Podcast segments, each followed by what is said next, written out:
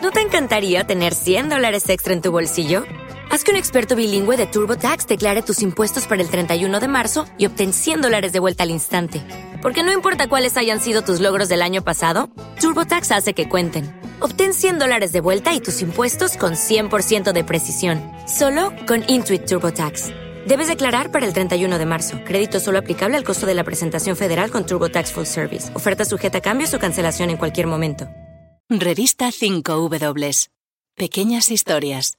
Grandes explicaciones. Si miráis el mapa de África, veréis que el desierto del Sáhara cubre una buena parte de la mitad norte. Hay un momento en que el paisaje empieza a verdear. Eso es la sabana sudanesa. Y hoy queremos recorrer la frontera natural que separa justamente esos dos ecosistemas, el Sahel son más de 5.000 kilómetros que recorren el continente de oeste a este, del Océano Atlántico al Mar Rojo. El Sahel aparece casi siempre ligado a la violencia y al hambre. Pero en cambio hoy queremos ir más allá y hablaremos también de otras cosas que lo definen, como los movimientos sociales o las migraciones de comunidades nómadas y transhumantes. Hoy recorremos el Sahel, en esta producción de revista 5W en colaboración con Oxfam Intermón. Somos Nuria Jar y Raúl Flores. Bienvenidos a las crónicas de larga distancia.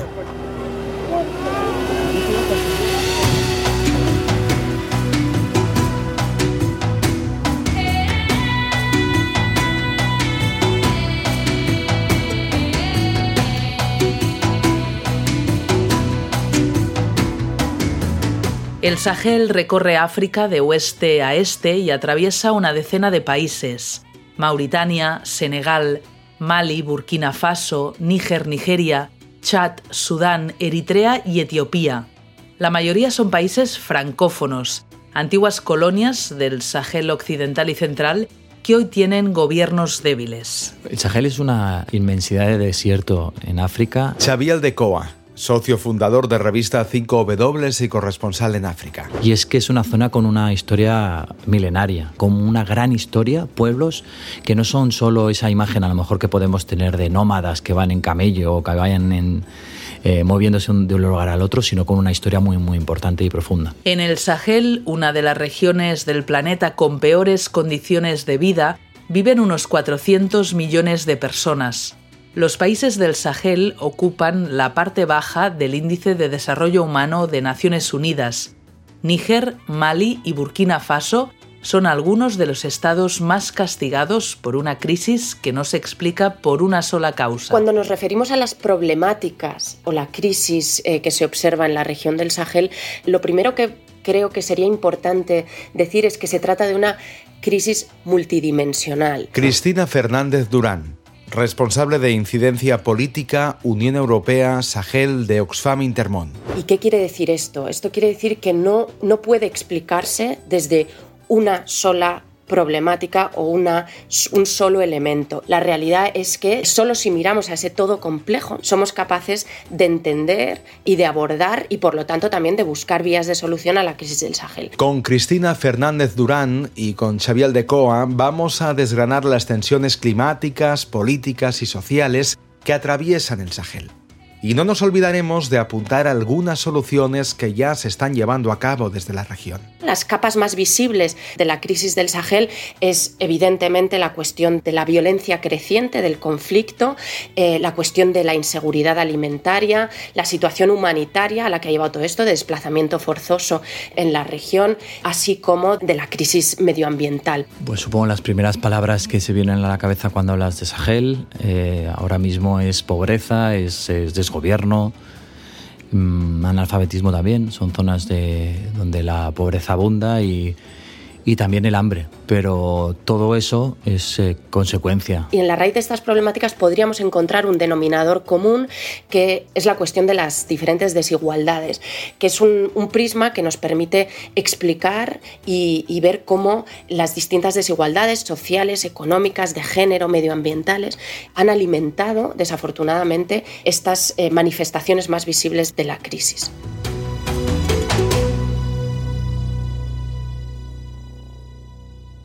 Empecemos por la punta del iceberg, la violencia y el terrorismo en la zona del Sahel. sources say more than 100 people have been killed in a brutal massacre in the country's northwest. eyewitnesses said El grupo radical islámico Boko Haram no deja de sembrar el terror en Nigeria. En la noche del lunes, un centenar de niñas fueron secuestradas cuando se encontraban en su escuela en el estado de Borno, en el noreste del país. Boko Haram on the rampage earlier this year in northeast Nigeria. For the past week, the Islamist extremists have been terrorizing villages in Gwoza, Boko Haram es uno de los grupos yihadistas que merodean la región, con ataques suicidas, asesinatos, violaciones y también con secuestros masivos, sobre todo en la región del lago Chad. Y se ha convertido en un avispero de, de yihadistas, en un escondite perfecto, porque es un lago enorme, pero por culpa del cambio climático y también de la demografía, porque cada vez hay más gente que utiliza ese agua para regar eh, el nivel del agua ha bajado mucho. Se ha convertido en un laberinto de islotes y de islas y un lugar perfecto para esconderse. Y entonces la presión militar que les hacían, sobre todo desde Chad y desde Nigeria, a los yihadistas, hizo que se fueran allí y eso cuando llegaron hicieron escabechinas. The Islamist militia Boko Haram has claimed responsibility for the kidnapping of over 300 school children in northern Nigeria. Los ataques del grupo islamista Boko Haram son constantes en esta parte de Nigeria, pero lo que sucedió en Chibok puso al mundo en alerta. Aquí, en estas habitaciones, es donde las niñas estaban durmiendo cuando un grupo de hombres armados, que ellas describieron con uniformes militares, llegaron y les dijeron que habían llegado para protegerlas. Yo recuerdo hablar con gente que habían estado eh, secuestrados junto a sus 300 vecinos de la misma aldea. Llegaban, asesinaban al, al jefe y al brujo y se llevaban al resto.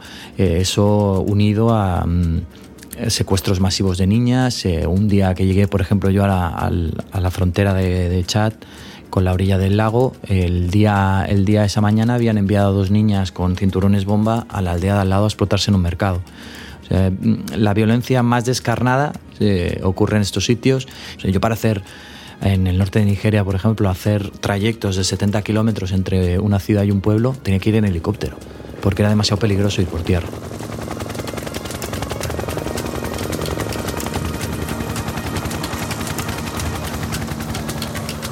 Imagínate la gente que vive allí, eh, lo desvalida que está, ¿no?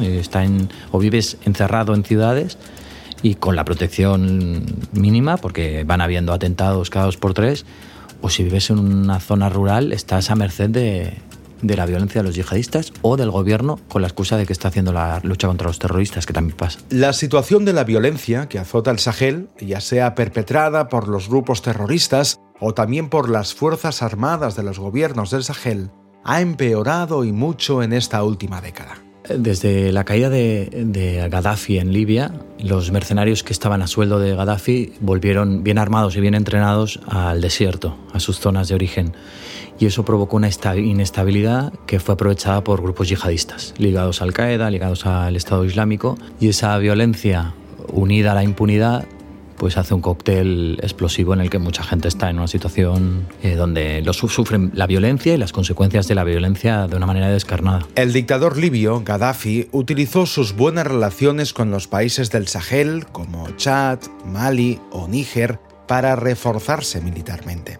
Entonces, miles de mercenarios lucharon en Libia a favor del régimen de Gaddafi un régimen que cayó durante las primaveras árabes. Es muy importante eh, hacer un recorrido histórico de cómo proliferan esos grupos armados y qué sucede a partir del conflicto en Libia y de la crisis de Mali en, en 2012, también es importante escarbar un poco más, ir a las cuestiones de cómo se alimentan estos grupos de las distintas crisis eh, socioeconómicas incluso medioambientales de la región. Mali es otro de los países donde la situación se ha agravado en los últimos años. Es verdad que Sahel es, muy grande y hay que diferenciar un poco porque Níger, pese a algunas eh, deficiencias, es un gobierno más estable y no tiene nada que ver con Mali, por ejemplo. Mali es un país que está en caída libre desde 2012, cuando ya hay un primer golpe de Estado, acaba de haber otro golpe de Estado y ahora la presencia de Francia, que ha estado ahí desde la época colonial, se ve amenazada por Rusia. ¿no? Rusia sí que ha entrado en Mali, ha visto esa posibilidad, ¿no? esa inestabilidad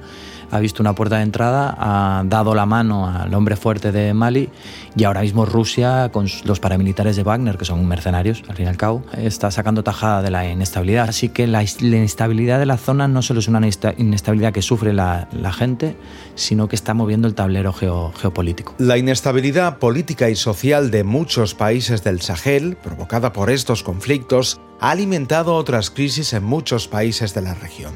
Por ejemplo, en Chad. Este país se encuentra en un proceso de transición después del asesinato del presidente, Idris Deby. Allí, las autoridades del país han prohibido las manifestaciones y también han censurado las redes sociales. Esto, por un lado, ha llevado a cabo un mayor gasto en defensa en detrimento del gasto social en educación, en salud y en otras cuestiones muy relevantes para la población. Y por otro lado, ha fomentado una deriva autoritaria de los estados, aprovechando la coyuntura de violencia y de inseguridad para llevar a cabo políticas de eh, restringir derechos a, manifestación, a expresión. Por lo tanto, estas dos cuestiones lo que han fomentado aún más es esa ruptura de confianza de, la población hacia su gobierno. Entonces teníamos una situación de conflicto agravada aún más y que abre más esa brecha de crisis de, de gobernanza. Sí, sobre todo hay impunidad, yo creo la lucha contra el terrorismo justifica demasiadas cosas muchas veces y ahí en el caso concreto de la lucha contra eh, Boko Haram recuerdo eh, chicos que decían que a cualquier joven le acusaban de ser de Boko Haram o les abrían la camisa y les miraban si tenían marcas de, de haber llevado algo, una marca en el hombro les decían que eso era la marca de un fusil y les pegaban un tiro en la cabeza. O sea, que eso eh, eran las historias del día a día. Otros que decían que los militares cuando les paraban miraban si tenían las uñas un poco metidas para dentro de los pies y eso significaba que habían llevado botas que por tanto eran de Boko Haram y les pegaban un tiro en la nuca. Y eso, eso eran historias constantes en esta zona. Sobre violencia y movimientos de población en Nigeria y Chad nos habla también el director de revista 5W, Agus Morales. Territorio Morales.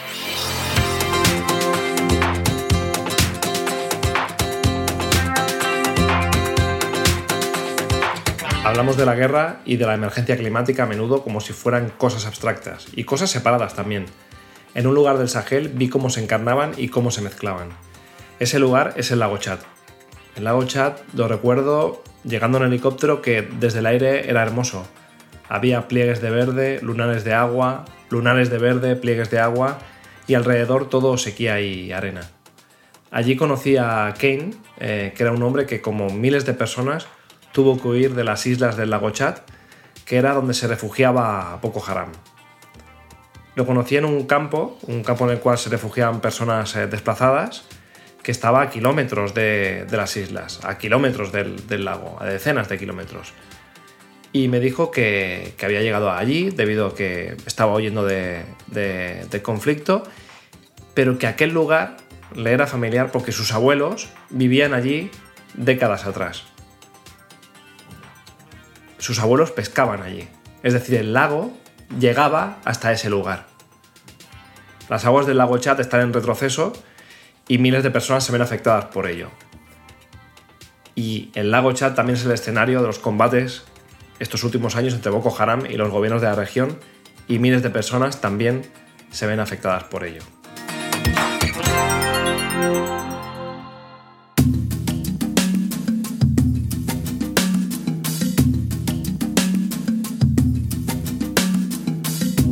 Además de la violencia, el otro problema más visible del Sahel es la inseguridad alimentaria. De hecho, la región que recorre África de oeste a este se conoce como el Cinturón del Hambre. Naciones Unidas acaba de advertir que 18 millones de personas estarán al borde de la inanición en los próximos meses. Esta es la cifra más alta desde el año 2014. La cuestión de la crisis alimentaria o la fragilidad alimentaria eh, forma parte del día a día mm, y del sufrimiento de esta gente. Los países más afectados por la inseguridad alimentaria son Burkina Faso, Chad, Mali y Níger. Y es importante ver cómo esto, de nuevo, no es ninguna calamidad, como si dijéramos, o, situación que se da porque sí, sino cómo se vincula muy estrechamente con la crisis climática. Por supuesto, con un impacto diferenciado, desigual, ¿no? que afecta especialmente a las poblaciones más vulnerables que son muy dependientes de la actividad agrícola y dentro de estas, en particular, a las mujeres y niños. El Sahel es una de las regiones del planeta donde más se notan los efectos del cambio climático. Sí, porque es una zona que también está muy castigada a nivel climático. El cambio climático allí se declina en presente, no es futuro, no es dentro de unos años vamos a... No, las, las eh, sequías son importantes, los cultivos y las cosechas son peores y eso en una situación tan delicada como comentábamos, ¿no? con una violencia y una impunidad también y un olvido del gobierno también, de los gobiernos locales, pues hace que, que cuando pasa alguna cosa relacionada con el tiempo, con el clima, el impacto en los estómagos de la gente son es directo. ¿no? La temperatura en el Sahel aumenta un grado y medio más rápido que el de la media global. Es una región donde encontramos eh, fenómenos climáticos extremos, donde en una misma zona podemos encontrar en un corto espacio de tiempo inundaciones y sequía y que pues, hace que sea cada vez más difícil llevar a cabo la, producción agrícola en una economía que es eminentemente eh, agrícola y dependiente de esta eh, actividad económica. ¿no? Yo me he encontrado, por ejemplo, me recuerdo en la frontera de Senegal con Mauritania, un grupo de fulanis que habían vivido toda la vida como nómadas y fueron los primeros de su generación, de sus generaciones y generaciones de fulani que habían decidido instalarse. Y lo habían hecho por necesidad, no por gusto, eh, porque en esa zona había un poco más de agua, había la posibilidad de pues, cultivar un poco y ahí se quedaban. Pero eso después también genera otros conflictos, porque quien está viviendo de manera sedentaria ve como los recursos por el clima también se le reducen de agua, de cosechas, y de repente ven llegar a los nómadas que también reclaman esos recursos, ¿no? Y en una situación de desesperación en la que la situación es tan complicada, pues eso deriva muchas veces en conflicto directo, incluso en violencia muy grande, ¿no? Lo vemos, por ejemplo, en eh, eso desde hace tiempo, ¿no? En Nigeria, pero se van acrecentando y se va recrudeciendo en muchos sitios. Un conflicto histórico, ¿no? Que no es nuevo entre población nómada y población sedentaria, entre pastores y agricultores, pero que ahora por eh, la presión de recursos y el estrechamiento de esas zonas fértiles y del acceso al agua, pues se acentúan aún más.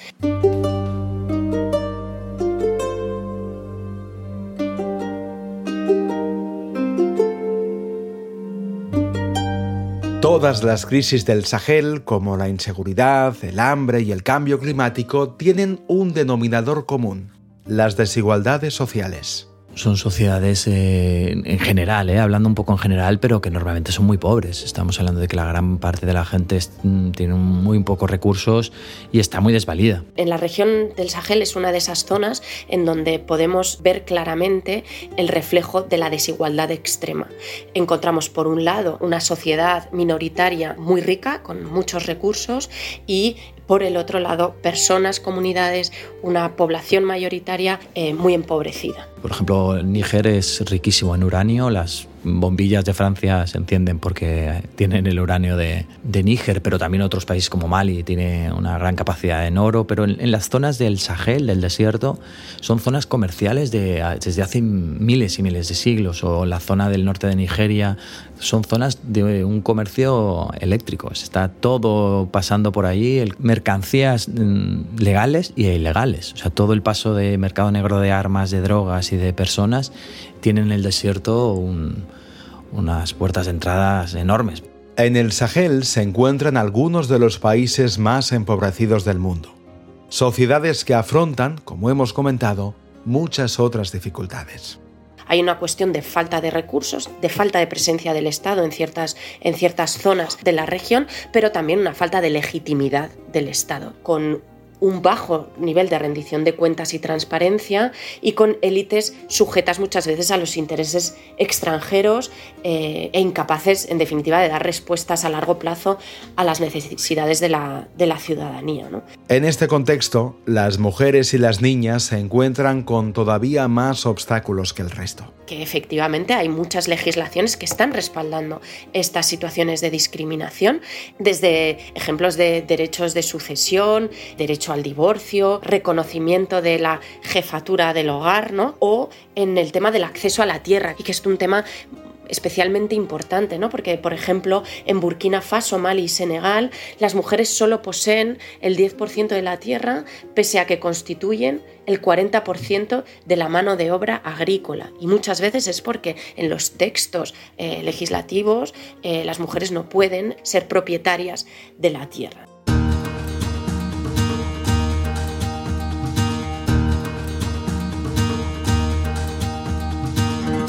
El Sahel es una región de fronteras porosas, donde viven comunidades nómadas y transhumantes que dependen del pastoreo. También personas que se dedican al comercio transfronterizo. Los movimientos de población son parte de la forma de vida de muchas de estas comunidades. Es importante que veamos eh, la movilidad humana como parte del ADN de la región del Sahel. Es decir, es una región que se mueve de, manera milenaria ¿no? y, que, y que es un fenómeno estructural del modo de vida saheliano. Eh, más allá de estos dos tipos de movimiento, pues encontramos movimientos dentro de los propios países, ya sea de zonas rurales a otras zonas rurales de manera estacional, dependiendo del calendario eh, agrícola, o rural-urbano, ¿no? muchos jóvenes que se van del campo a la ciudad, ya sea en el propio país o en países vecinos. De manera temporal también es importante que muchos de estos movimientos son temporales o de manera permanente. Estos son los movimientos de población de la región más habituales, a pesar de que a menudo, en el imaginario colectivo, la idea sea otra. Parece que si hablamos de migración o desplazamiento en el Sahel nos estamos refiriendo a dos tipos de movimiento. Uno, la migración entre África y Europa y además diría de manera irregular y el desplazamiento forzoso, ¿no? por cuestión de conflicto u otros, sea desplazamiento interno o personas refugiadas. Estos movimientos están, pero no son eh, los mayoritarios. En particular, los movimientos de personas entre África y Europa son minoritarios. El principal eh, tipo de movimiento sería dentro de la región. A pesar de que las poblaciones del Sahel no se mueven hacia Europa, Níger ha sido su gendarme migratorio desde el año 2015. La mayoría de movimientos de población son dentro de los propios países o a los países vecinos.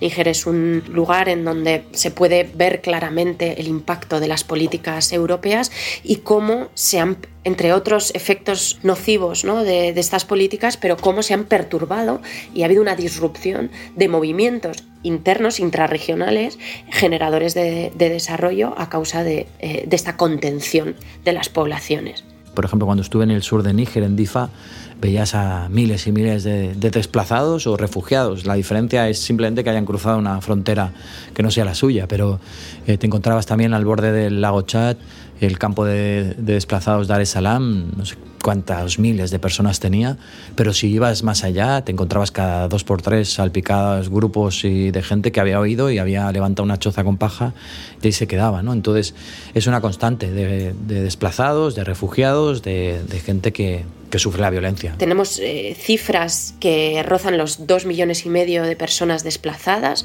y, por ejemplo, Burkina Faso es un país en el que en pocos años el número de desplazados internos ha llegado al millón y medio, que son cifras inmensas para una población de unos 20 millones de personas y que sobre todo se desplazan de manera forzosa ¿no? a causa de la, de la violencia.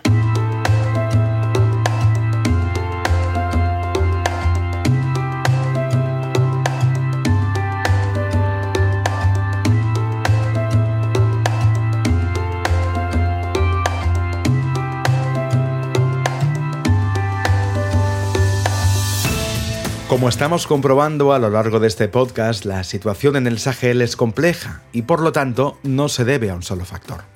Eso es algo que hay que tener en cuenta a la hora de encontrar soluciones para mejorar la vida en la región. Si bien no es, como decíamos al principio, no hay un panorama esperanzador, hay un deterioro de la situación de, seguridad en los últimos años, ya existen eh, notas eh, de esperanza. Notas de esperanza que provienen de los movimientos sociales. Cómo la, semilla está en la, en la en la fuerza de la ciudadanía de los países del Sahel. Y estas que escucharéis son algunas de las iniciativas ciudadanas del Sahel para mejorar la situación en sus países. Cintia Balea. dans le sens de promouvoir les droits En mi día a día yo trabajo para promover los derechos de los ciudadanos que las mujeres no conocen demasiado. Las personas se enfrentan muy a menudo a problemas sin conocer las autoridades judiciales. Entonces nosotros trabajamos en contacto con las instituciones judiciales y los ciudadanos. Les orientamos para poder defender sus derechos. Por lo tanto, en mi día a día lucho por el acceso al derecho y a la justicia de los burkineses, o sea, el acceso a la justicia de las mujeres y los jóvenes. Et pour les jeunes. Isaka Kedraogo. Yo lucho contra las desigualdades que son visibles en todos los niveles de la vida, se ve a nivel cultural o a nivel social. Por ejemplo, una de las principales pasa por el acceso al agua potable. Cuatara Rakizatu Malika. Estamos mucho en lo social, con la Fundación Eslamazón, que tiene por objetivo luchar contra las desigualdades, contra la lucha de las personas marginalizadas, como niños abandonados en la calle o huérfanos o las personas albinas. La Fundación acompaña a estas personas al margen de la sociedad y el principal problema es la mirada que la sociedad tiene hacia estas personas. Pienso que si la mirada cambia, todo puede cambiar con eso. Las historias de Cintia, Isaka y Malika solo son tres ejemplos de los movimientos sociales que desde sus países intentan revertir la situación de crisis que atraviesa el Sahel. Soluciones son complicadas, pero supongo que una es importante que es la educación. O sea, eh, educación y cultura permite desencallar otras cosas. No desde el buenismo, ¿eh? no creo que, que solo con educación sea suficiente. También hay que asegurar las, la, las regiones, que los gobiernos respondan y defiendan a su población, por supuesto, pero debe ser probablemente una combinación de cosas en las que la, la seguridad tiene que ser una de ellas. Seguridad humana nos referimos a una seguridad centrada en la población civil, no seguridad de Estado en nombre de la cual se llevan a cabo bueno, pues acciones que están perjudicando a la, a la sociedad civil. ¿no? Y luego si al principio decíamos que la raíz de la crisis eh, son las desigualdades, pues colocar la lucha contra las desigualdades en todos los ámbitos de la vida en el centro de la acción política.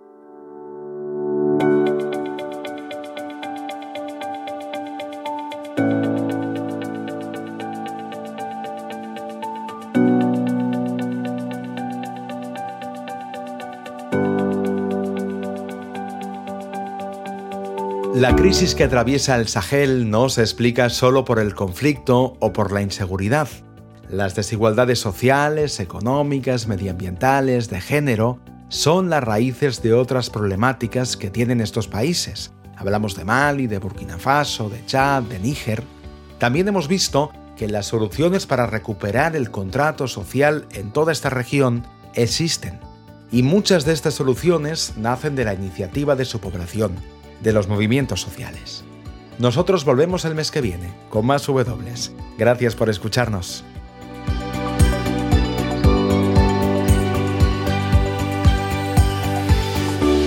¿Se puede contar el mundo con las 5 W? En el mundo pasan cosas increíbles. Ayúdanos a contarlas. Hazte socio de revista 5 W. Hola, buenos días, mi pana. Buenos días, bienvenido a Sherwin Williams. ¡Ey! ¿Qué onda, compadre? ¿Qué onda? Ya tengo lista la pintura que ordenaste en el ProPlus app. Con más de 6.000 representantes en nuestras tiendas listos para atenderte en tu idioma y beneficios para contratistas que encontrarás en aliadopro.com. En Sherwin Williams somos el aliado del PRO.